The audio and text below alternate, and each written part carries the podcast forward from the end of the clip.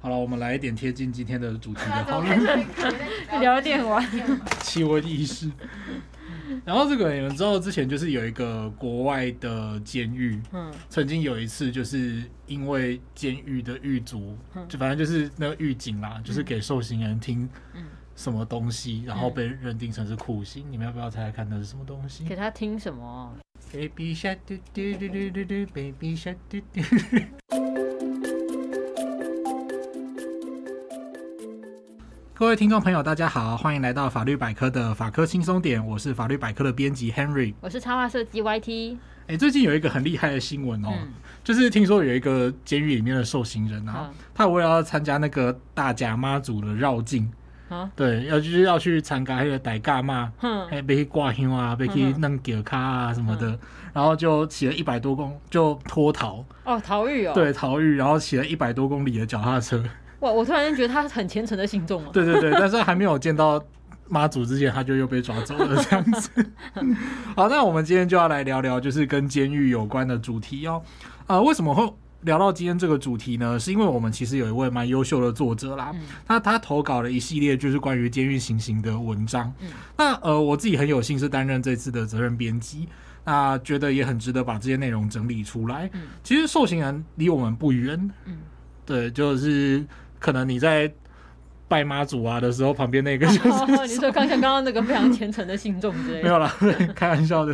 然后，但是就是说，你即使就是你自己很谨慎守法、啊，嗯、那有时候你，例如说你身边的亲友，也可能就是会误入歧途这样子。对，这个时候就会产生对受刑人的权利义务的好奇跟需求。嗯、例如说，法律百科或者是一些其他的网站，有一些问题，就真的是网友的亲友，嗯，遇到问题，然后他想知道说，哎、欸，我到底可不可以送鸡腿进去给他吃，还是什么的？其实会有，嗯。哎、欸，不过我觉得你刚刚讲那个亲友误入歧途，感觉好像哪里怪怪的。但是通常我觉得我们对于受刑人的了解，就是除非像刚刚讲，就是可能身边真的有认识，或是刚好遭遇到这样的情况，不然很多可能会从影视作品来吧，或者是文章之类的小说。嗯，对啊，就我觉得寻常人的像是我一样那种寻常人，可能主要是对于可能受刑人生活觉得真的是很神秘吗？神秘吗？对。但是从另外一方面来讲，嗯，就是说我们刚刚讲亲友嘛，对。但其实更切身的一件事情是，呃，我们。都在想象说我们自己好像不会成为罪犯，嗯，那但是我们有没有可能成为被害人？哦，对，如果你自己不幸遇到犯罪，然后你想要知道说就是那个对你犯罪的人的下场，嗯，啊，比方说你被骗钱骗了五千块，你就会想说啊，这样，等下一管一个谁上，管上谁上不安呢？对，就是把他抓去关到死啊，干嘛之类的。嗯，那呃，你会知道说，你会觉得说，为什么到时候你如果听到判决，你会觉得说，哎，怎么为什么判那么轻？嗯，然后你希望把他关久一点，就你会不会好奇说，就是。呃，把他关进去，然后到底他会受到什么样的对待？嗯、那还有他到底会不会以后再出来害人？嗯、或者是说，哎，我们为什么要一直倡导说要对受刑人比较好之类的？嗯、会不会有这种感觉？嗯、或者更甚至是，如果当你自己变成了犯犯罪者的时候，哎、哦，我跟你说，其实这不是不可能哎。我我我觉得现在就是认识你们以后，发现那个法律的线有时候是很。不一定，就是哎，我觉得我没有踩到，但可能不小心踩到。对，像我们这一季录的第四集啊，就是肇事逃逸嘛。嗯、你看肇事逃逸有多简单，很容易就踩到了。对，然后再来就是说。呃，很多是那种你跟朋友合伙开公司啊，然后你就是挂名当董事啊什么的。嗯、那到时候就是如果真的出什么事情的话，其实你很有可能就是要负责。嗯、你说，哎、欸，我什么都不知道啊，或者是你签了什么东西不知道，然后你真的很有可能就是会被告，然后甚至有可能就是入狱这样子。那当你有朝一日万一啦，万一成为受刑人的时候，你会需要，嗯、呃，你会想要自己受到什么样的待遇？其实这些都是可以去思考的问题。嗯、就是说，我们在讨论监狱或受刑人或广义来讲，那个收容人的时候，嗯、呃，其实你都会觉得说啊，好像很远呐、啊，你就不要犯法，我就没事了。嗯、对，待机不是打给受刑人，看你干单这样子。嗯、对，那再来呢，就是说了解受刑人啊，在法律上受到的待遇，其实也能够帮助我们去思考一件事情，就是说，呃，你把他关进去这件事情，到底是为了要干嘛？嗯，那他以后可以跟别人互动，然后不要再犯。嗯、那大家都会觉得说，呃，有些人可能会觉得说，我们就是要处罚他啊，可是处罚他其实只是一种手段，嗯，而不是最终的目标。如果你最终的目标是要处罚他，就是这样子，处罚完之后到底可以获得什么样的效益，嗯，才是我们需要去思考的。就是你把处罚、把施加痛苦本身当成目的的话，不就是 S 吗？嗯，就是超懂 S。对，我是觉得刚刚 Henry 讲，就是其实真的就是就是其实处罚是一种手段嘛，就是可能让对方不敢再犯才是目的，但是。我在想说，就是在这个过程中，处罚的过程中，这个某些情况下，我觉得好像。这个处罚好像多少也能安慰受害者嘛，我自己是这样觉得啦，嗯、对。但是到底要怎么处罚才能达到刚刚讲的这个目的，就是让对方不敢再犯？我觉得这个真的好难讲，我觉得可能有点偏题了。哎、欸，没有啦，没有偏题。对，因为像安慰受害者的部分呢、啊，它、嗯、另外一方面也可以从，例如说一些犯罪者保护，嗯，然后跟一些修复式正义，嗯、就是例如说让他们两边尝试去对话之类，这些是另外在政策上努力的目标。嗯，但是就刑罚就是施加在这个犯罪者本身，嗯，他可能就是另外的，我们要去考虑。考虑到说，我们要怎么样让让这个人认识这个规范，嗯然后进一步的可以回归到这个社会。嗯所以其实刑法大家都会觉得好像是我们要讲说要处罚一个人，但是其实在呃刑法学习者的角度来讲，我会觉得那是一个沟通的过程。就是这个社会规范如何跟这个人沟通的过程，这样子。嗯，好，那开场哇，非常的严肃，对，然后希望各位听众就是先不要转台这样子。那不过我还是觉得说，认识这些制度，然后我们才可以去开启一个契机，就是我们去考虑这背后的意义是什么。嗯，那我们今天就会来聊聊几个问题哦。第一个就是到底谁是受刑人？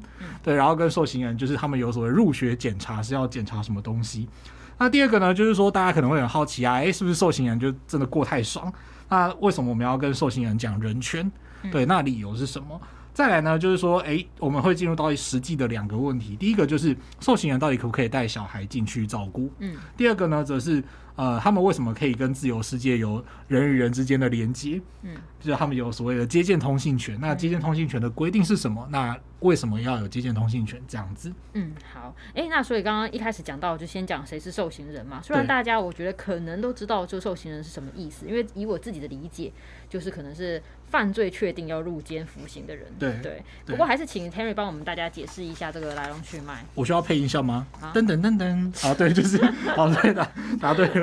对，就是对，的确，受刑人的基本意义就是像 YT 刚刚说的那样子。我的理解。对，但是我想要就是在稍微广泛的一去。去解释说一个人他到底在这个刑事案件的一个起承转合的奇妙旅程里面，他会扮演什么样的角色？嗯，因为这其实很容易会产生误会。嗯，好，那为什么这么说呢？好，就是一个人如果做了一件坏事，他到底会经过什么样的身份转变？今天跟各位听众假设，就是 Henry 今天是其实是一个坏人。好，哎，我要做什么坏事啊？你可以想想看，你这个平常最有可能发生什么事？对，就是去去偷东西，或者或者是偷内裤，或者是猥亵，好像不是你的 style。对，然后杀人的话，就是在游戏里面已经杀很多了。好，那今天假设说我是一个开直播卖假货的人，嗯，哦，然后我就在荧幕前面，哈，被点喝，希望会看你来做扛亏，对不对？然后就是赶快几得几把啊，进来包鬼这样子。好，那假设说我。呃，卖假货嘛，嗯，这个时候我其实会涉及到就是刑法诈欺罪，然后跟商标法上面的犯罪。嗯，那首先呢，我就有可能会被警察、检察官抓到，然后进行侦查。嗯，这个阶段我会叫做犯罪嫌疑人。哦，这时候还算是嫌疑的状态。犯罪嫌疑人，对，就是这个人有可能犯罪哦。对，对，然后等到我如果被认为说，哦，就是大，就是 Henry 做的嘛，在荧幕面前在那边就是花枝招展的样子，对。嗯好，我们不论成语用的对不对？好，好，那再往后呢，就是呃，检察官如果认为说我有可能犯罪的话，那就会去起诉我。对，那起诉之后呢，我需要到法庭上去接受调查。这个时候我就会碰到法官，嗯，然后跟检察官来控诉我，然后我是被告，我要为自己辩护。对，这个阶段我叫做被告。被告。等到最后呢，法官调查之后觉得说啊，这个 Henry 啊，真的是有罪啊，骗了那么多钱，然后就觉得说就是衡量一些状况啊，什么。高知识分子啊，然后居然利用法律漏洞啊，不知悔改之类的，whatever 假设啦，假设，然后觉得说我应该要关进去牢里面反省一下。这个时候呢，我会先收到一个有罪判决。到这个阶段呢，就是刑事的审判程序就走完了。嗯，接下来呢，就会进入执行的程序。那我就有可能会被真的抓到监狱里面，我会就会变成受刑人。嗯，就是确定你真的要被抓到监狱里面。对，那讲那么乐乐等是强调说，只有在受到有罪确定判决，然后。受刑才是真的，就是说被法院认证有罪，然后要去接受刑事制裁的人。嗯，所以新闻很多阶段啊，就是刚抓到就是说什么，哎，男子惊爆就是什么呃犯罪啊，或者是什么某某女子怎么样怎么样，就是在涉嫌偷东西啊什么的，然后就很多人开始骂他。嗯，但是这个阶段他其实是犯罪嫌疑人。或者是说程序再往后走，他其实是被告，他不等等于真的有罪，他也是有可能真是无罪，他只是在不对的时间走到不对的地点，嗯，对，所以说大家这边要就是可以跟大家澄清一下常见的误会啦，就是说其实。看到新闻就开骂这件事情，其实是有点虽然有点直觉，但是其实是不符合真正法律上的实况的。对，他有可能是冤枉的这样子。然后另外呢，就是说要决定是不是把一个人送到监狱里面，法官其实也会去考虑到很多不同的状况。嗯啊，例如说他的人格品性啊，或者是说如果他自己是家庭经济支柱，那你把他关起来，可能接下来有三个小孩子没有饭吃。嗯，这个时候呢，就会考虑到他的状况跟呃。他犯罪后的态度等等的因素会做出不同的判断，这样。嗯，也就是说，像刚刚讲，就是他是确定有罪要关进牢里才称作受刑人。那所以，像如果在还在调查，然后被羁押起来，就不叫做受刑人，对吧？嗯，对。这边顺便解释一下，什么是看守所跟什么是监狱。嗯，理论上看守所呢，它就是要收容这些被羁押的被告。嗯。哦，或犯罪嫌疑人啦，嗯、对，然后呢，监狱才是受刑人待的地方。那、哦、虽然说有时候可能会因为就是场地限制，嗯、啊，或者一些性别限制，或者例，所以例如说有些收容人可能会进去到那个高雄女子监狱这样子。那但是这些人呢，他们都是因为刑事司法的规定而被限制他们的人身自由，他们也合称叫就是收容人这样子。哦，就等于是像刚刚讲被羁押的跟受刑人等于合称在一起，因为都是被可能被关在就是可能因为你说看守所可能会有点不够。对对对，有时候就是可能会因为场地的限制。嗯嗯嗯对对对。好，这边顺便私心想要突然聊那个就是本集的节目标题哦。嗯。本集节目标题叫《受刑人的春夏秋冬》这样。春夏秋冬。那为什么会叫这个名字？YT 有看过一部名作叫《刺激一九九五》吗？我知道，但他一直还没看，一直存在我的片单里。这有点鸽子封包了。我接下来完全就是无视，会无视于那个是否暴雷这件事情。哦，你这样子，不然我们节目就没办法继续下去了。不好意思，也是啊。好，那这部电影呢？它其实是改名自知名作家史蒂芬金的小说。那呃，这点应该其实很多听众朋友是有看过这部片的，应该都知道了。嗯啊，YT 不知道。对，好，因为 YT 连看都没有看过。你等下就要爆雷了。对，呃，请今天务必打开你的 Netflix，然后把它看完。好，那这部电影，这部这个故事的原名呢，其实在小说原名叫做《丽塔海华斯与肖申克监狱的救赎》。嗯，它收录在一部叫做《四季四季奇谈》的小说集里面。嗯，对，那呃，这部小说既然它就叫《四季奇谈》了嘛，它就是春夏秋冬四个故事这样。嗯、那呃，刺激一九九五的原著故事，它其实是排在最前面，就是春天，它代表是春天的希望。Oh. 对，那这集标题其实就希望能够呼应到电影的一些精神，就是希望我能为各位听呃听众朋友带来就是不同的感觉，这样。春天，对，春天，嗯，充满希望的春天啊，就是不要让人家进去，好像就是面临到寒冬这样子。对啊，春天感觉上跟你刚刚讲寒冬就差很多。对。那受刑人呢，在实际上就是进去之前，其实就有点像入学啦，或者进去当兵报道还是干嘛的。对他们，而且受刑人在监狱里面会互相就是叫，有的可能是互相叫同学这样子。同学，哎，对对对，因为同学有时候是卧虎藏龙啊，对，有的就很会开锁啊，然后有的会自己制造土制炸药啊。对，那变成说有些受刑人去，然后变成说如果你没有好好的矫正他的话，他其他们其实是会在里面交流犯罪技巧这样子。对，我觉得这个交流犯罪技巧应该是很合理会发生的。对。还来不及学好，就先学坏一场。对，我我觉得这也是为什么，就是有听过一些，就是可能发生过出狱了以后，会跟昔日可能老李的同学又接伙去犯罪的原因。嗯，这种原因，对啊，也是有可能。对，有可能很知道对方很擅长什么之类的。对对对，相见恨晚。对啊，哎，那想到说，那这个入学之前应该也会有很多检查吧？有想到我自己连光大学入学之前都有健康检查。嗯。那其实受刑人在进去之前会先经过很多关卡啦。嗯。那例如说确认身份啊，然后健康检查啊，然后再来入监。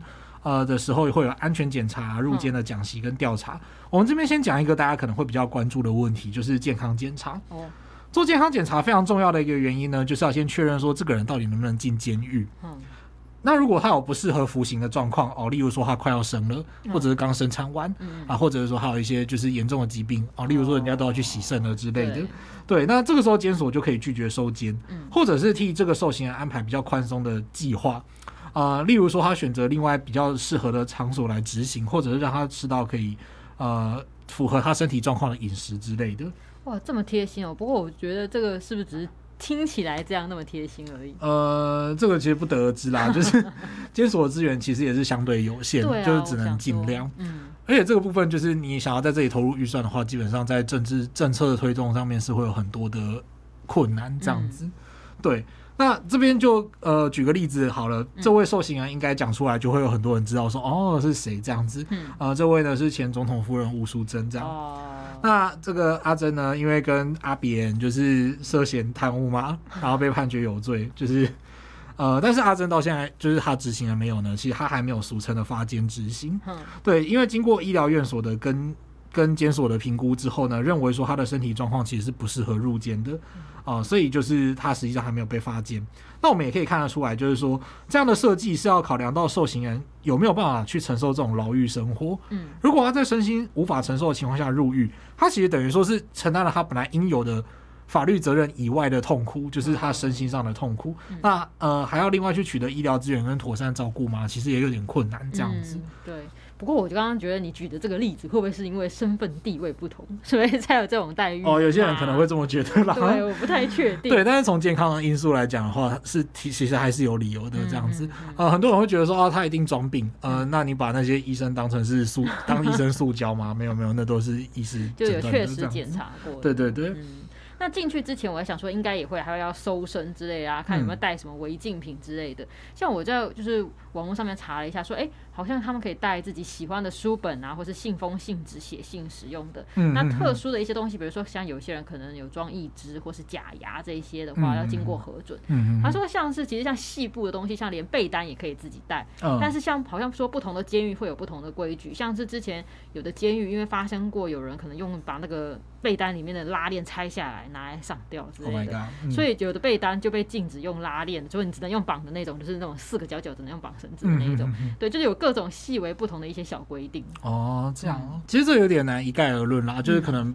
就是各个监所的话，嗯，对我可能也要再去研究一下这样。嗯，呃，这边我们只简单就是聊一下入监之后的安全检查。嗯，像刚刚 YT 有讲到说可以自己带哪些东西，的确它会有一些规定，就是说你可以带呃书啊，带一些你。比方说，你有念佛的习惯，或者是你有看圣经的习惯，你可以带这些东西进去之类的。嗯嗯，那呃，原则上呢，安全检查会检查受刑人的身体啊、衣物啊，然后看看你带来监所的物品，就是有没有藏有危险物品啊，比方说刮胡刀片啊，嗯、那个可能就会伤到人的这个。哦、对，对，那再来呢，就是进入监所之后呢，他们还要经过一些讲习。嗯。然后跟调查，然后根据受刑人的个性啊、经历跟教育程度去做，有点类似能力分班啦。哦、对，就是把比较同质性比较高的人就是集合在一起，然后希望说可以让他们受到一些就是比较。呃，为这群人量身打造的矫正计划，然后才会展开就是服刑的生活这样。嗯，我觉得你的描述听起来真的好不像我们通常想象中的监狱，哎，就很健全的感觉。呃，没有，吴宁说就是哦，进学校跟进 兵营很像监狱吗？没有啦，没有啦，就是虽然本虽然当然他们。一定有他们，他们有本质上的差异，嗯、但是某程某程度上，那种有时候那种规训的感觉是，呃，还是多多少少会存在这样子。哦，因为我查一下说，好像就是他们刚入监的时候啊，嗯、住的地方好像就特他们称之为叫新收房，嗯哼哼对，收收人的收房间的房，新收房。嗯、它主要的功能就是为了要让一些刚入狱的受刑人能够早一点习惯就是狱中的生活啊，比如说可能狱中里面会有点名啊，或是就寝这些规定的时间。嗯就是让他们融入这个狱，这个监狱里的团体生活，也是听说这段时间其实也是最难熬的一段时期，对，因为。通常会比较比较用高压的方式来管理，是因为这段时期等于你刚进来嘛，所以要先压住这个受刑人，可能本来就比较可能有的是比较顽劣的，或者比较火爆，容易对对对，所以等于在这段时间会特别严格一点。而且我就是看了一下，还说哎，好像还真的蛮像学校一样，说监狱里面也会有合作社贩卖部。嗯对，哎，我想到以前学校有合作社，下课都要赶快冲过去。对，他们的合作社贩卖部也是可以买一些日常用品啊。然后说他们每天受刑人的消费额度是有。一定的上限，什么三百块之类的，嗯哦、这些是实物之类的。对对对，就是跟可能你可以，就是像什么内衣裤啊，或者有时候可以买一些小电器用品，这个就是另外计算。嗯、然后他们好像是用个人账户扣款，并不是拿真的现金这样子交易的。就蛮多人是建议说，哎，你可以多放点钱进去啊，你没有用完的话，出狱的时候还是会还你的。这样子。然后个人账户可能会有一些，好像是我那时候看到文章上面是写说，他最多就是大概是只能有一万元吗？不太确定。哦，这我们等下可以聊。好啊好啊，他说他说消费之后，因为就是钱会减少嘛，你等到家属来探监的时候，还可以再给你补上。嗯、然后买任何东西，他都会用卡片来控管记录。嗯、就是他，他就是说，监狱方他要确保，就是每个受刑人身上到底有哪些物品对，所以他会用这些小卡片来控管。比如说有些人可能会想买收音机啊，可以听广播啊，或小电器那一些的。对，像这种东西就是比较贵一点的，就必须要可能写个报告，提出申请，受到同意以后才能购买。对，没有错。然后他还说有些是家境比较清寒的受刑人，因为我觉得我们刚刚讲了一堆都是要花钱的。对对啊，就无法自备日常用品的话，提出申请，好像监狱也会提供你这些东西。哦，或者他没有亲友可以送钱进来的状况。对，像有人就常常讲说，哎、欸。进监狱可以吃免钱饭，就我就觉得，哎、欸，我怎么觉得我看下来好像不是吃免钱饭，是只有饭免钱而已。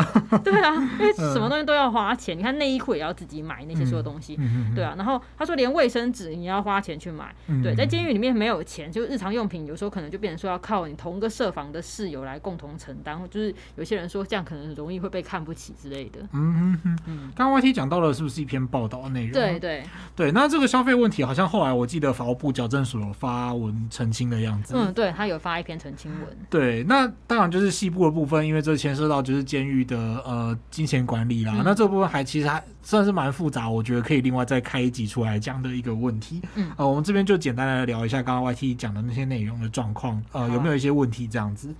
第一个就是说被关进监狱之后，没错，就是依法其实是会给他们一个专户。嗯，然后这个专户里面呢，就是就会有一个金钱的额度这样子。嗯那再来就是你在里面就是配合一些工作或者是义务服劳服劳务的话，会有所谓的劳作金。对，那连同就是外界送到的金钱呢，其实都会送进去的金钱都会被管理这样子。嗯，那其实呃每个受刑人的专户上限是十万块。哦，那还不少哎。对，维迪的砸板扣，好不是，就是 YT 刚刚讲到的一万块，其实是外界送钱给受刑人的时候每日的上限。哦，就是每日只能送一万块。只能送一万块。哎，那如果到了超过就是到了十万块的时候呢，监所就会开始管制外界送金钱进去的这个数字这样子，对。那另外一方面就是说，受刑人他们可以透过劳作金来维持生活吗？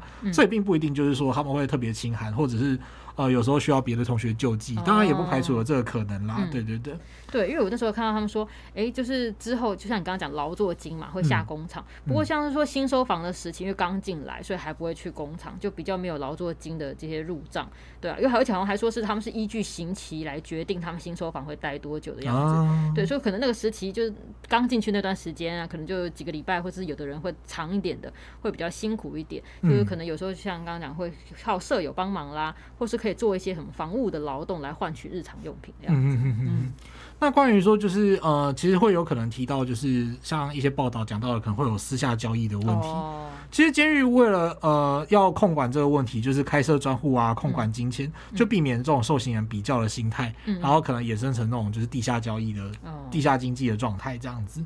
那不过对于监狱里面的待遇啊，就是之前也有一些受刑人投诉嘛，嗯，但是我想他可能没有办法考虑这些规定，考虑的那么清楚，嗯，就会对这些多少会有一些误解这样子，嗯，对。那呃，虽然说监所它也有它管制的目的吧，就比较严格，对但理想的制度呢，还是希望说透过工作可以换取劳作金，然后让受刑人可以学习手艺啊，嗯、然后有谋生能力，维持一些生活习惯。嗯、其实也是希望说他可以。呃，未来要回归社会这样子。对，因为好像我这时候有看过一些节目，有介绍他们有些就是下工厂做一些东西啊，就可以哎借此学习到他原来不会的东西。对对对，就是操作车床啊，做蛋卷啊之类的。对，那像刚刚前面有提到说，哎，每日消费扣掉什么内衣裤、电器那些上限是三百嘛？嗯就像刚刚讲的，因为这种地下经济的情况，就是狱方其实就是不希望大家可能买太多东西啊，会出现那种可能就像 就是大家贫富悬殊的情形，我有个什么东西，你有你没有这样，就会产。产生一些纷争，对对，就是像刚刚 Henry 说的这种比较心态吧。所以，所以当金钱没有那么管用的时候，有传出说，哎、欸，就是大家可能会听说，会用以物易物的方式，像什么电池啊、茶叶、香烟呐，也变成一种另类的货币之类的。对，虽然矫正署说就是绝无此事，但是我觉得这种事情就是应该很难避免。对啊，对，因为我们监所食物，当然我们规定就是想要尽量把它规定得很好，但是监所食物来讲的话，其实有很多执行上的困难。对对，包括人力啊、管控啊，然后跟那种监所的实际状况等等。嗯对，为了避免这种事情，其实，在制度上还是需要花很大的心力去调整啦。嗯，对。那接下来我们要聊的其实是另外一个，就是根本性的难题。嗯，我们前面聊到就是受刑人到目前为止的一些基础待遇吗。对。那接下来要进入一个问题，就是说，哎，我们刚刚讲了很多，好像都还还是要去顾到他们的生活品质。对。对，例如买东西啊什么的。嗯。那这个时候问题就来啦，受刑人当然就是要入监服刑，遵守里面的规范吗？但是他其实更进一步，就是他本身就是他本本来就生而为人，对，所以他一定就是享有生而为人的权利。嗯，哎、欸，可是这个时候其实就很头痛了。我常常看到就是很多包装媒体的，呃，比方说粉砖留言啊什么的，都是会说犯罪者干嘛跟他讲人权啊。我觉得这真的就是因为尤其是在一些很重大的案子发生的时候，哦、就是一些对，对，然后大家大家可能会非常的，比如说可能义愤填膺啊，或者是就是那种情绪起伏很大，大家会觉得说，哎、欸。被他害的人或什么之类的，那他的他的人他的权利呢？或什么？对，你就会想到说被害人的权利该怎么办，嗯、然后跟呃对，然后甚至就有这种六法全书唯一死刑，然后你不能解决问题，但是你可以解决制造问题的人之类等等这种话。嗯、呃，好了，我不能说就是这些完全没有道理，它代表的是一种呃一般人束缚的情感，嗯、但是我们从另外一个角度来想，就是说。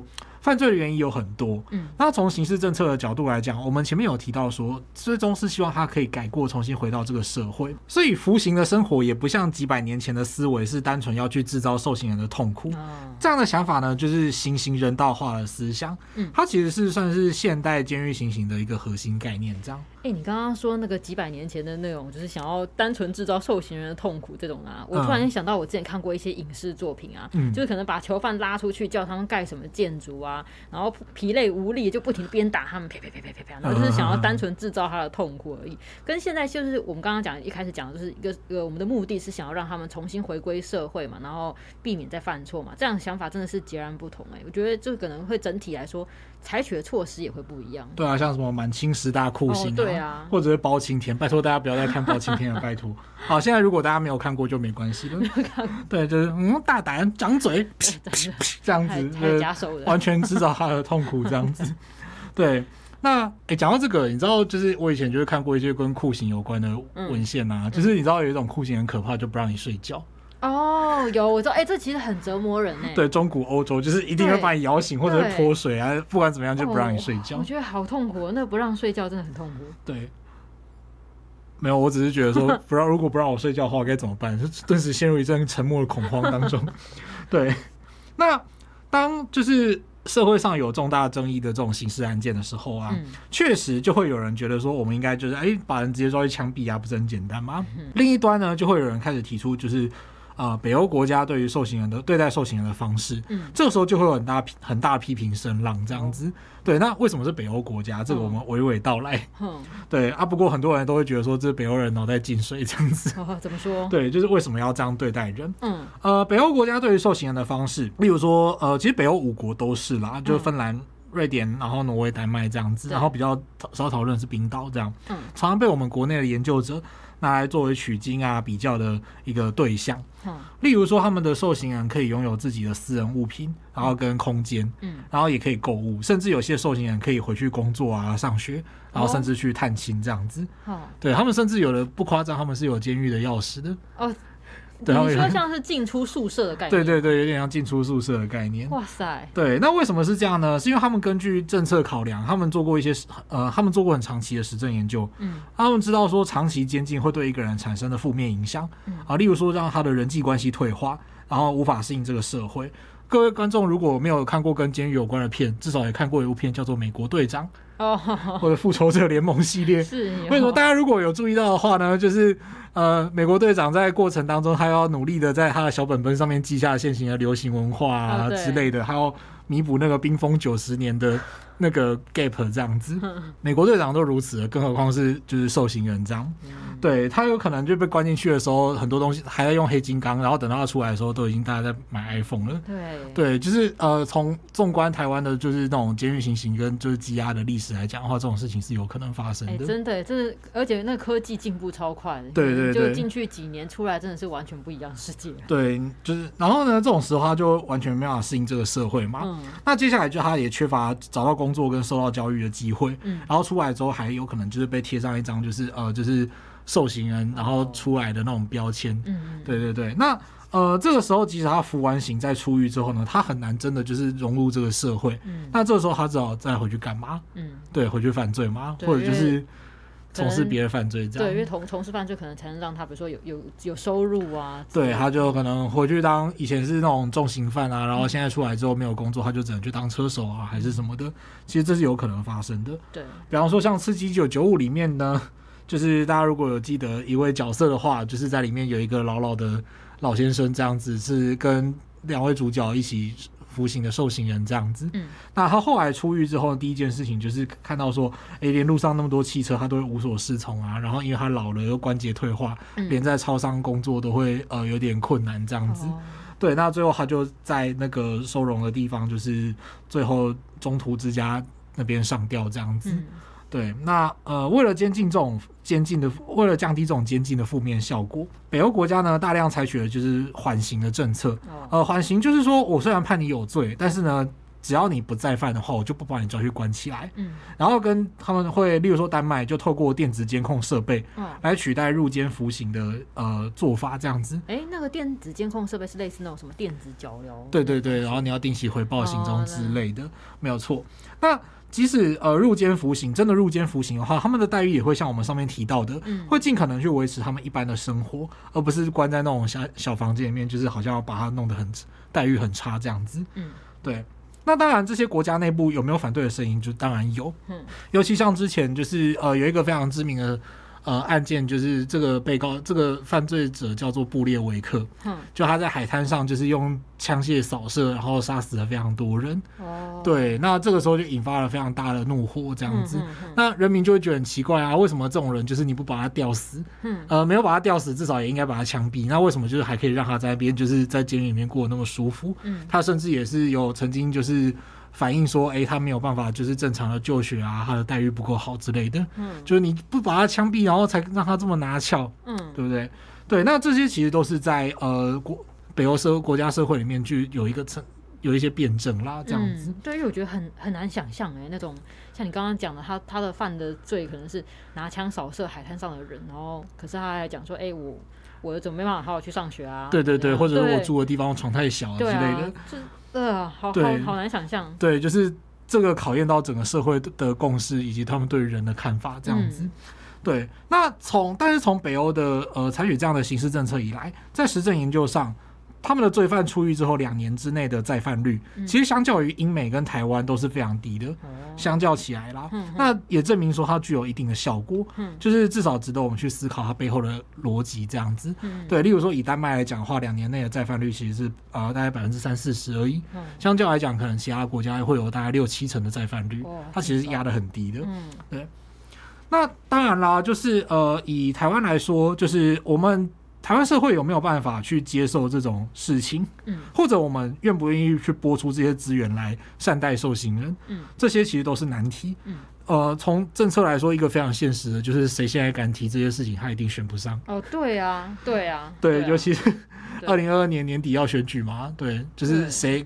很多人开试图开发出一些呃政策啊，例如说性专区啊，例如说呃就是性交易合法化，或者例如说是大麻要用大麻合法合法化，这些具有呃高度争议性的政策，他们其实都蛮有可能就是呃会影响他们选民的意向这样子。对，那再来呢，就是说对民众观感不佳，嗯啊，这个好像就是千古难题吗？对，因为像刚刚你讲的这个，我就觉我我就说我觉得很难想象。那我想说哇，这么多的。比如全台湾的人，你要怎么去说服人民，或是要让大家有产生一个新的观念？对，蛮蛮难的。对，这蛮困难。那为什么会这么说呢？是因为就是有人担心说，如果受刑人在里面生活，哦，俗称的“夹边鸡崩”，对，哦，就我竟然就是比在外面还过得更爽，就是我在这边好像仿佛是个社畜，就是那这样我不如是是不是我就进去被关？对对，那这个时候会变相的去鼓励犯罪。嗯，好。那这个想法呢，其实是它有它的根据的哦。嗯，这个想法在监狱学上面有一个专有名词，叫做劣等原则。哦，对，劣等就是很坏的那种劣等。对，劣等原则呢，它其实是从十七世纪就开始，就是这个想法从十一十七世纪就萌芽。嗯，它的概念认为说，监狱里面的生活应该要比外界社会的条件一定要来得更差。嗯，这样你才会有办法达到就是处罚，然后让罪犯恐惧。嗯，你进去就会。获得比在外面更差的待遇，嗯，然后呢，呃，让他们付出代价。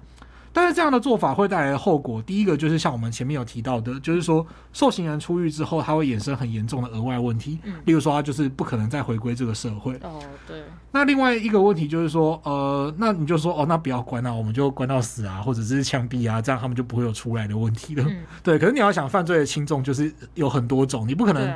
你不可能就是真的真的做到六法全书唯一死刑这样子，做什么都直接拖出去枪毙。对，而且你如果真的做到这种状况的话，反而会让罪犯对于就是这种刑罚的感知会很贫乏，嗯、就想说啊，那既然是重罪，我本来决定要偷一万块，那我偷一千五百万了，我反正就是下场都是一样的。对，对，就是过度的重刑化，它其实会造成那种犯罪心理的失控这样子。嗯、那。呃，好，这其实是一个蛮严肃的问题，而且就是其实也是很常，呃，尤其是研究刑事司法或者是呃念刑法学的工作者，常常会被骂的原因，这样子。嗯、对，那我们接下来呢，就来讨论，就是呃一个比较具体的问题，嗯、就是说到底。受刑人如果有需要，就是照顾年幼的小孩的话，可不可以把小孩带到监所里面去照顾？这样，嗯、那这个呢是考虑到人伦啊、亲情，甚至是小孩子的照顾需求。所以说，其实，在我们现行法规定里面，呃。女性的受刑人哦，需要注意哦，就是只有女性可以提出带小孩入监的请求哦。对，男性受刑也是不能请求。那当然，这一点就是我们可以思考要不要修法。哎、欸，对啊，因为我觉得这真的是蛮可以讨论，因为现在很多家庭的主力照顾者可能都是男性之类的，有可能换男性。那万一犯罪，他变成了受刑人，可能就会有这方面的需求啊。对，或者也有可能是他妈妈就真的跑了。对啊。对好，那不过根据呢，呃，根据我们相关的研究，嗯，其实世界各国在允许妻子入监的情况下，其实蛮大一部分的国家也是只会让女性的受刑人带小朋友入监。哦，对，尤其像是法国跟卢森堡这两个国家，嗯，这两个国家其实非常强调母亲的权利，就是说孩童如果有父亲的话，会经需要经过父亲的同意，嗯，但只要父亲有同意，然后母亲有请求。监狱或者是法院原则上不能够拒绝妈妈带孩子进监狱，嗯、除非有危及孩童生命健康或安全的问题，对，或者是那个监狱啊，矫正机关已经没有任何空间额度了，才可能拒绝小孩妈妈带小孩子进去这样。哎、欸，我不知道这个在到底有没有在可能心理学还是什么之类有研究过，就是。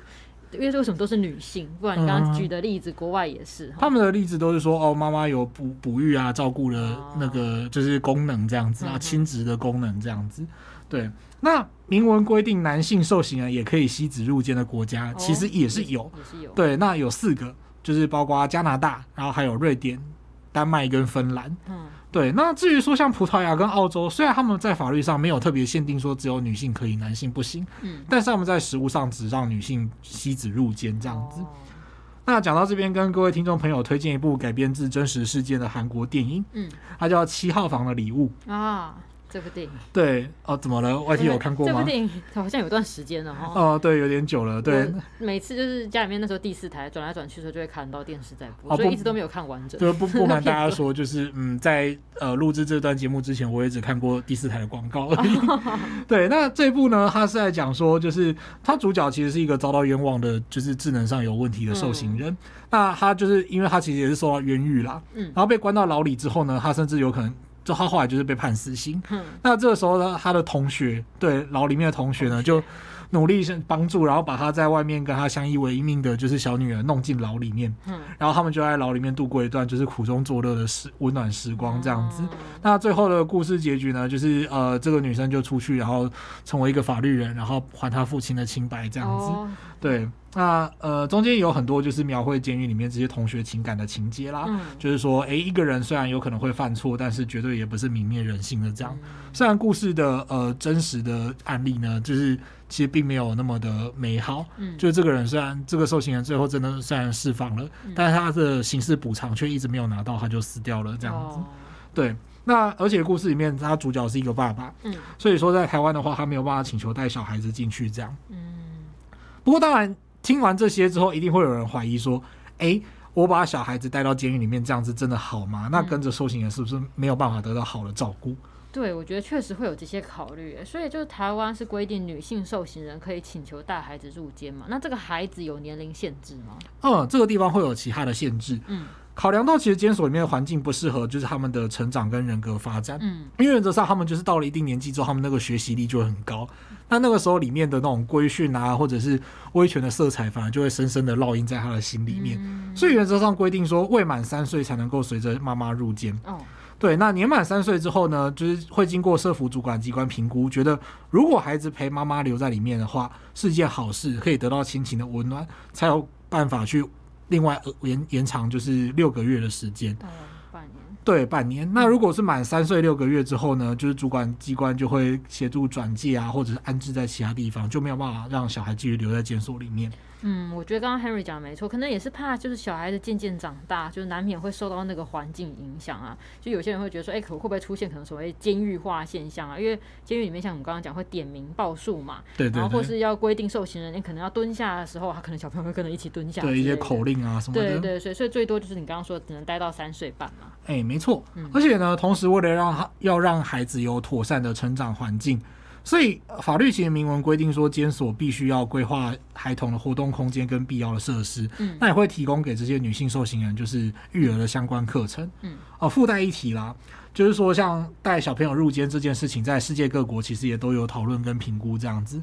那例如说像瑞典、丹麦、芬兰，然后还有澳洲跟西班牙这些国家，嗯，他们就有比较具体，也是具体的规定说，孩童如果要真的要在进入矫正机关里面的话，他的抚养环境必须要尽可能就是跟外界一模一样这样子。嗯、对对，因为我觉得就真的，因为不然监狱里的环境是跟很特殊的情况的话，像小孩子待在里面，可能真的会跟外界好像哎、欸、产生不一样，好像脱节的那种感觉。对，反而变成他出来之后没办法。对，跟社会接轨这样子。嗯，不过像我刚刚前面有提到嘛，就哎，监狱里面就只有饭免钱而已，其他什么东西都需要钱。嗯、那带孩子入监呢？如果受刑人又没有家属支援的话，身上金钱又不够的情况下，我想说，想小如果小朋友真的很小，可能小 baby 那样子的话，尿布啊、奶粉这些都需要钱，真的会蛮辛苦的。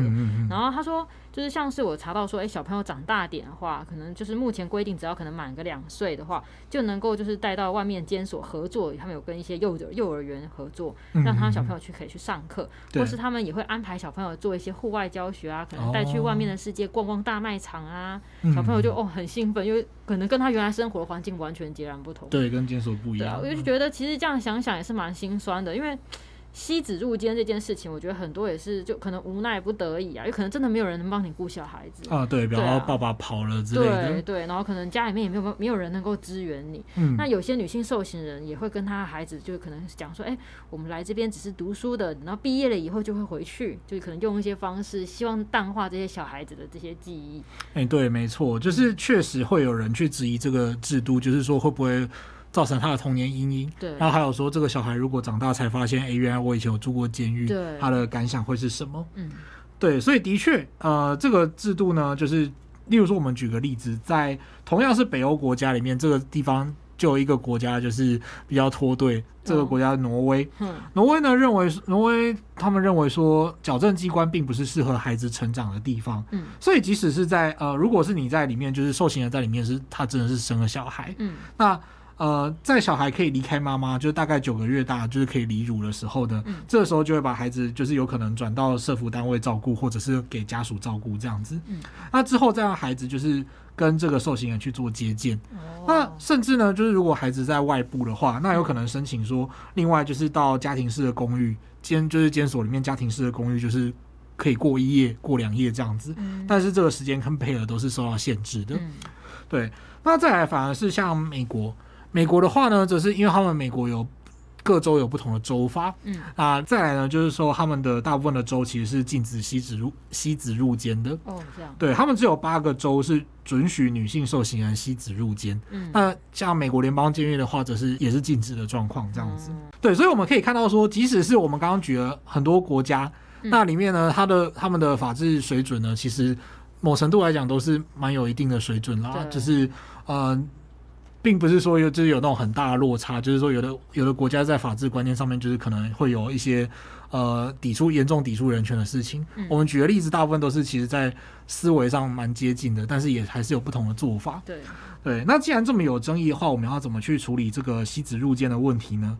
那当然，他需要考虑到就是孩童本人的状况、跟受刑人的状况，还有监所的育儿环境嘛。嗯，那。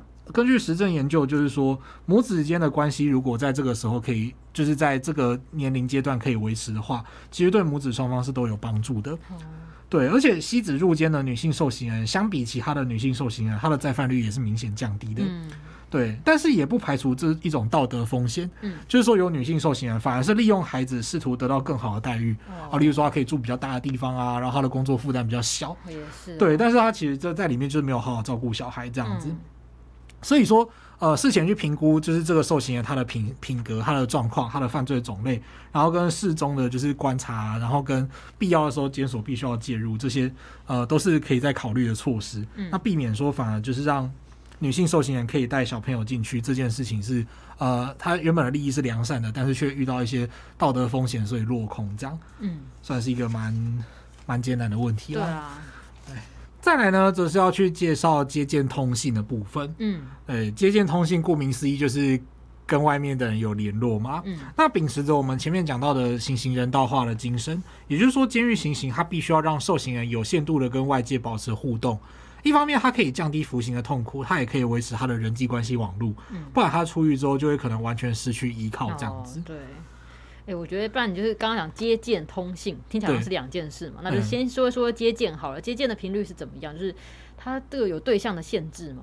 它其实有，它就是都写在同一个章节里面啊，哦、就是接见与通信这样子。嗯、对，那接见的部分呢，在一开始服刑的时候，原则上是可以。呃，每周对外接见一次，每次三十分钟。哦，那随着受刑人服刑的时间跟表现会升级。哦，对，就是我们受刑人其实是分成四三二一，嗯，就是四个级别这样。嗯嗯，这个在法律上其实叫累进处遇。嗯，累是累积的累，然后进步的进啊，相处的处，待遇的遇，这样累进处遇原则。那升级之后的受刑人，他可以接见的次数就会增加。到他如果变成低级受刑人的话，他不会有接见的特别次数限制。哦，真的就是等等到最后是可能表现真的都特别好啊，嗯，然后之类的，它，可能次数限制就不会有。原来原来是每个礼拜一次嘛。对，一开始你进去的话是每个礼拜一次这样。嗯嗯。那这个接见是那个像我电影里面看到的那种隔着玻璃讲电话那种吗？哎、欸，对，没有错，就是我们在电视上看到那种隔着亚克力板讲电话。这个你不管是在八点档，然后在相关的电影，你都可以看得到。对。然后都要理个大光头，然后出来，然后就哎、欸，对，阿炳啊，阿木形态刚喝，对，差不多就是这种。哦，没有没有，后面没有。差点就要讲出什么铁牛运功伞之类的 那个不是，对，不是，应该是当？我弄我弄错广告，对对对，对不起对不起。对，那对，就是其实就是我们看到的那种隔着一面亚克力板讲电话的状况。嗯，呃，那对象的部分呢，原则上没有特别的限制啦。哦。呃，话虽这么说，可是有时候就是，例如说像是电影《阳光普照》里面，嗯，他就有演说，就是女朋友想要进去看阿和的时候，就是不准进去，要配偶才可以这样子。哦，对对对。但是其实法律上并没有特别的限制，那除非呢，这个人还有危害监所的秩序，嗯，啊，或者是说受刑人不想要见这个人，嗯，对。那接见的部分呢，基本上是办在平日。嗯，那如果有特殊的情况，例如说母亲节，嗯之类的，那会有可能办在假日。嗯，那如果是呃。为了不过为了避免就来接见的人如果有危害到监所的安全啊，例如说还有使用暗语，然后例意图去传递违禁品，或者是跟受刑人之间有言语上的冲突，那监所就可以中断接见。哦，对，那所谓暗语的话，例如说哦，就是看过一些判决还蛮有趣的嘛。就是说，哎、欸，你那个蚂蚱，蚂蚱能刮，然后那个蚂蚱其实指的可能是海洛因之类的，哦，用东西来替代这称呼了。对对对，那 或者甚至是说，有时候就是呃，对啊，什么你那台三万块的机车，嗯，的要车钥匙放哪里？嗯，对，那其实那个车就是三万块的机车，其实是在讲枪，嗯，然后就是意思是说你把枪藏在哪里之类的。哦，对，这个要先事先说好。对，所以这个就是他是那个鸡同鸭讲。对，这个事情要说好，就是 然后进去之后。然后发现哎，外面代号换了，然后别人说你小弟来跟你问问题的时候，你就我对没跟上，听不懂这样子也是有可能。哎，那所以刚刚讲的叫接见通信嘛？那除了接见，刚刚 Henry 说的通信，嗯、我想直觉想到应该是不是就是可能写信之类的？嗯，对，我就想到我在查资料的时候有看过，就是有一个牧师，他年轻的时候是竹联帮的，他可能暴力讨债、坐牢、越狱都样样来之类的。啊、对，他好像说年轻的时候光监狱就待了十四间。啊，他可能在很多地方犯罪。对，我觉得真的是也蛮夸张的。就后来他在。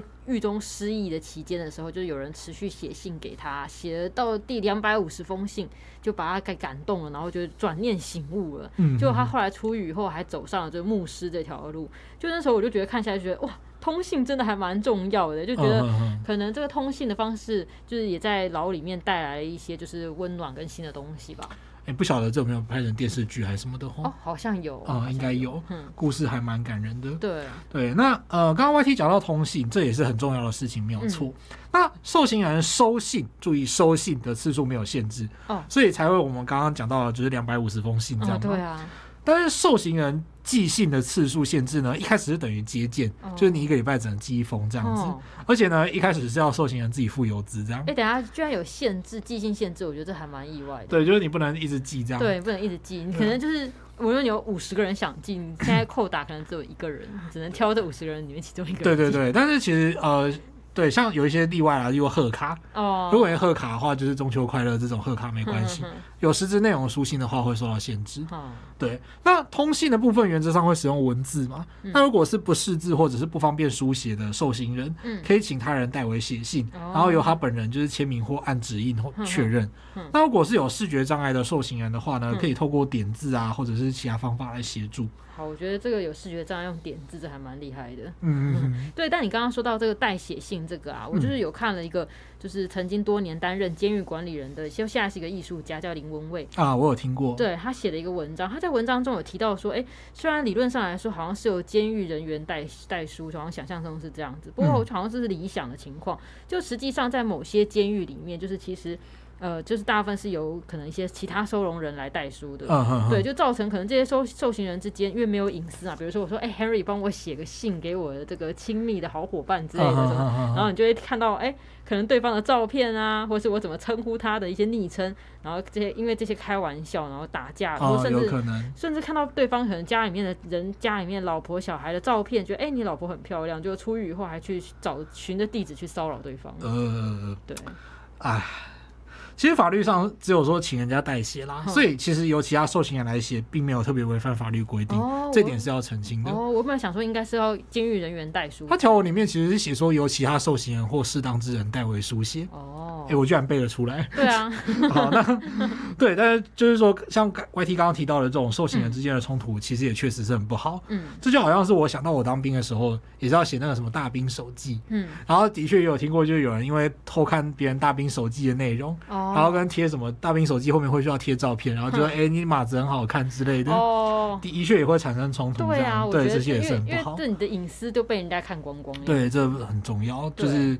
应该说这个问题是其实是蛮伤脑筋的，这样。嗯，然后他说这个信纸还有是规定，可能只能单面书写哦，不能写双面的。嗯、所以对于某些可能经济比较很弱势、很弱势的受刑人来说，可能连买信纸、付邮资都是一笔不小的负担。嗯、或者是说有些人他觉得哎，可能比较暴力的啊，或是可能会有这些借户安全上顾虑的，他会把他的笔把他笔杆拆掉，只留下笔芯，说你用这个笔芯来写就好了。这样要好好写一封信都变得很难了。对，但是其实你只要一支笔可以做很多事。哦、真的，假如说 YT 有看过电影叫一部电影叫《捍 John Wick》吗？就是台译叫《捍卫任务》。嗯，对，反正他就是基努里维演的，就是超级杀手。嗯，然后就是他的知名名音台词就是什么在酒吧里面用一支铅笔杀三个人之类的。真的是什么 with a fucking pencil 这样子。好，所以笔很危险。对，我觉得这些人就是拿到什么东西在他手上都可以变武器啊。对，好，开始讲，开始讲，现在讲奇怪的话这样子。啊，不过的的确就是万一刚刚讲的那个在安全考量上是确实。确实是有可能，嗯，对，因为真的就是还蛮危险的，嗯。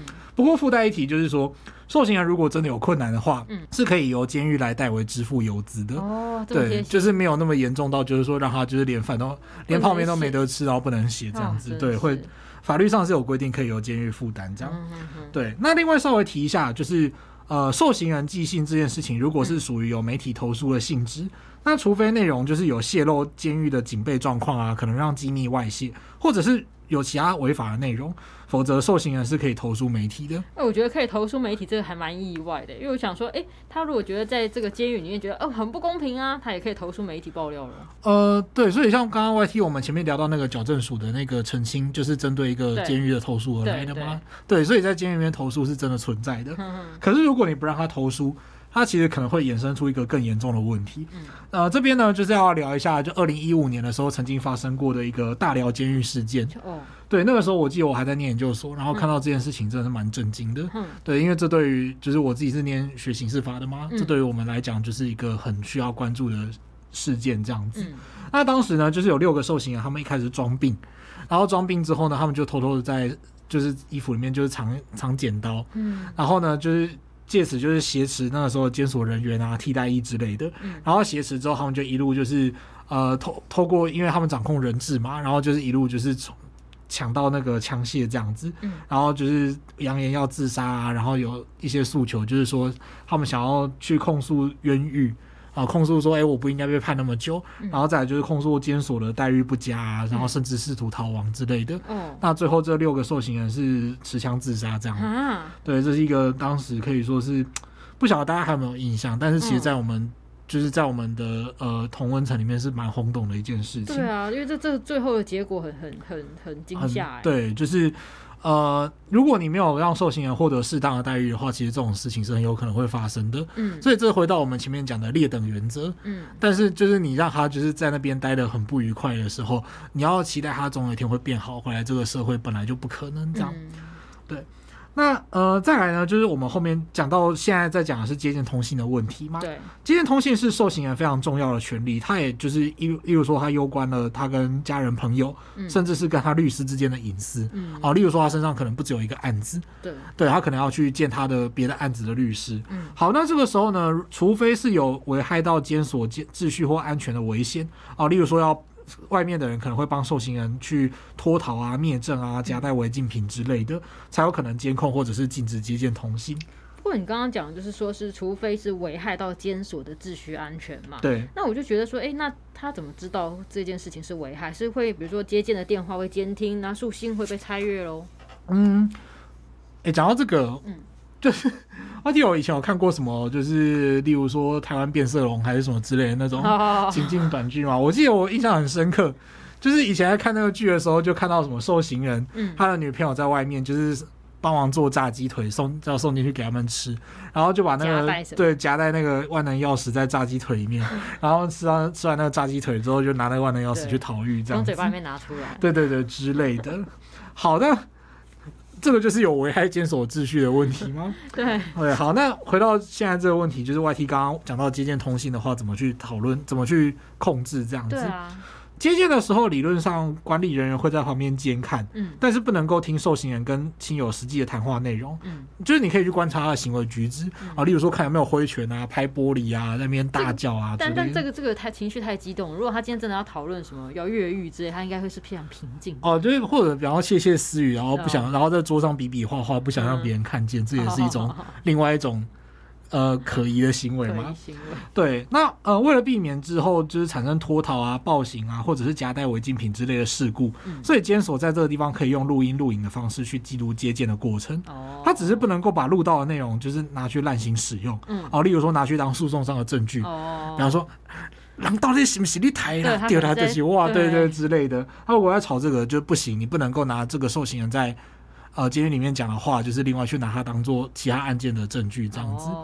对，那呃，再来，如果是跟律师接见的话，跟律师接见又更重要，因为律师接见的话，他可能会涉及到其他案子的诉讼策略啊之类的，嗯嗯、那就只能监看，不能够听对话内容或者是录音录音。嗯，那当然，除非这个律师有妨害监狱秩序或安全的状况，哦，比方说这个律师是真的来帮他逃，帮受刑人逃狱的，那这个时候才可以去限制他跟律师的接见。嗯，那至于通信的部分呢，原则上会需要去拆开那个信件。啊，把然后倒倒一些东西出来，看看会不会有什么药片啊、粉末之类的东西倒出来这样子。那如果受刑人之前曾经有涉嫌妨害监所安全而违规，嗯啊，案子在调查或者接受惩罚中哦，比方说他去殴打他的同学，然后这案子在调查或接受惩罚，或者是他有准备脱逃或者是骚扰其他人的状况，嗯，那他的书信就有可能会被拆阅哦，甚至他的呃监所会涂销删除一些不恰当的书信内容这样子。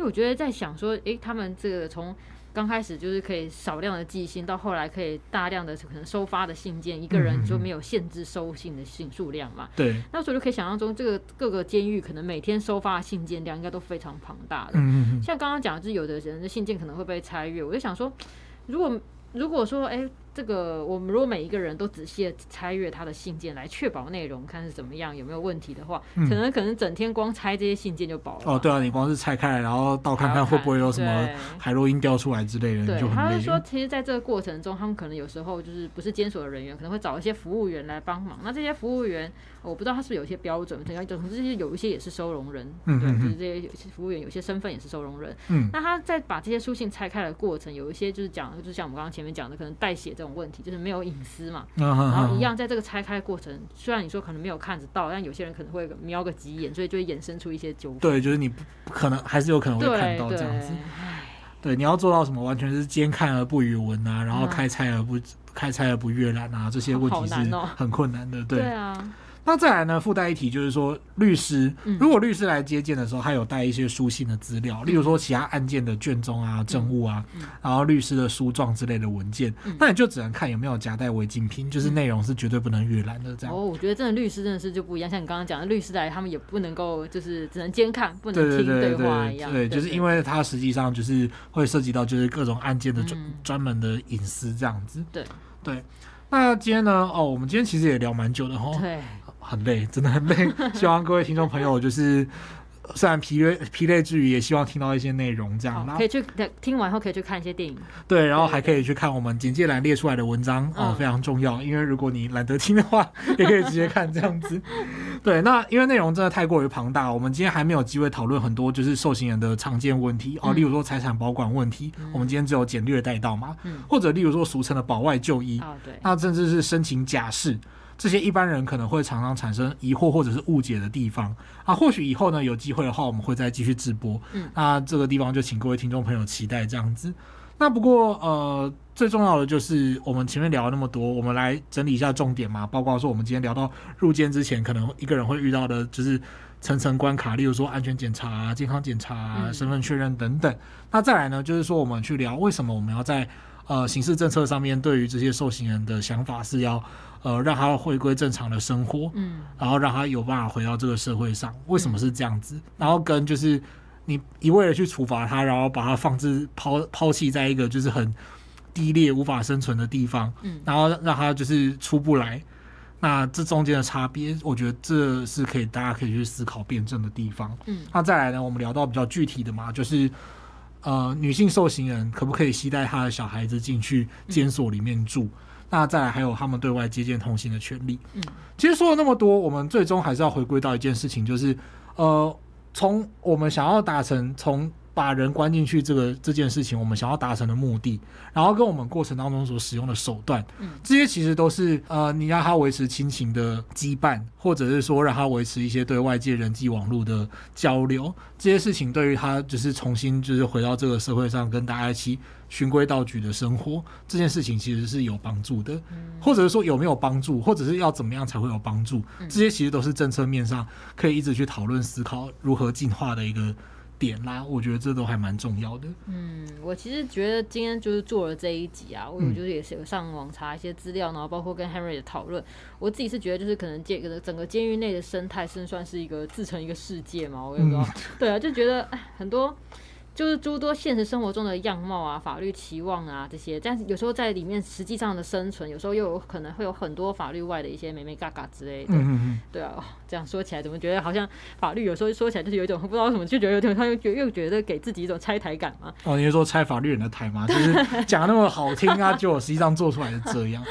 对，但监所管理就监所管理又是另外一门难处，嗯、然后它牵涉到就是人力跟资源的配置。对啊。对。好，那今天这一集呢，就带大家就是稍稍的从可能法律层面来看一下，到底受刑人的世界是怎么样的。嗯，也不知道大家就是对于这些对待受刑人的规定有什么样的想法吗？或是对于这个我们刚刚讨论这个处罚的目的，在听完以后有没有产生一些不一样的想法？也欢迎大家留言给我们哦。好，那记得订阅我们的频道，并且按五颗星。如果你对于节目有什么建议或是想法，也欢迎留言或是填写回馈单，让我们知道。如果对于法律有兴趣，或者是有各种疑难杂症的话，欢迎 Google 搜寻法律百科，就可以找到我们。拜拜，拜拜。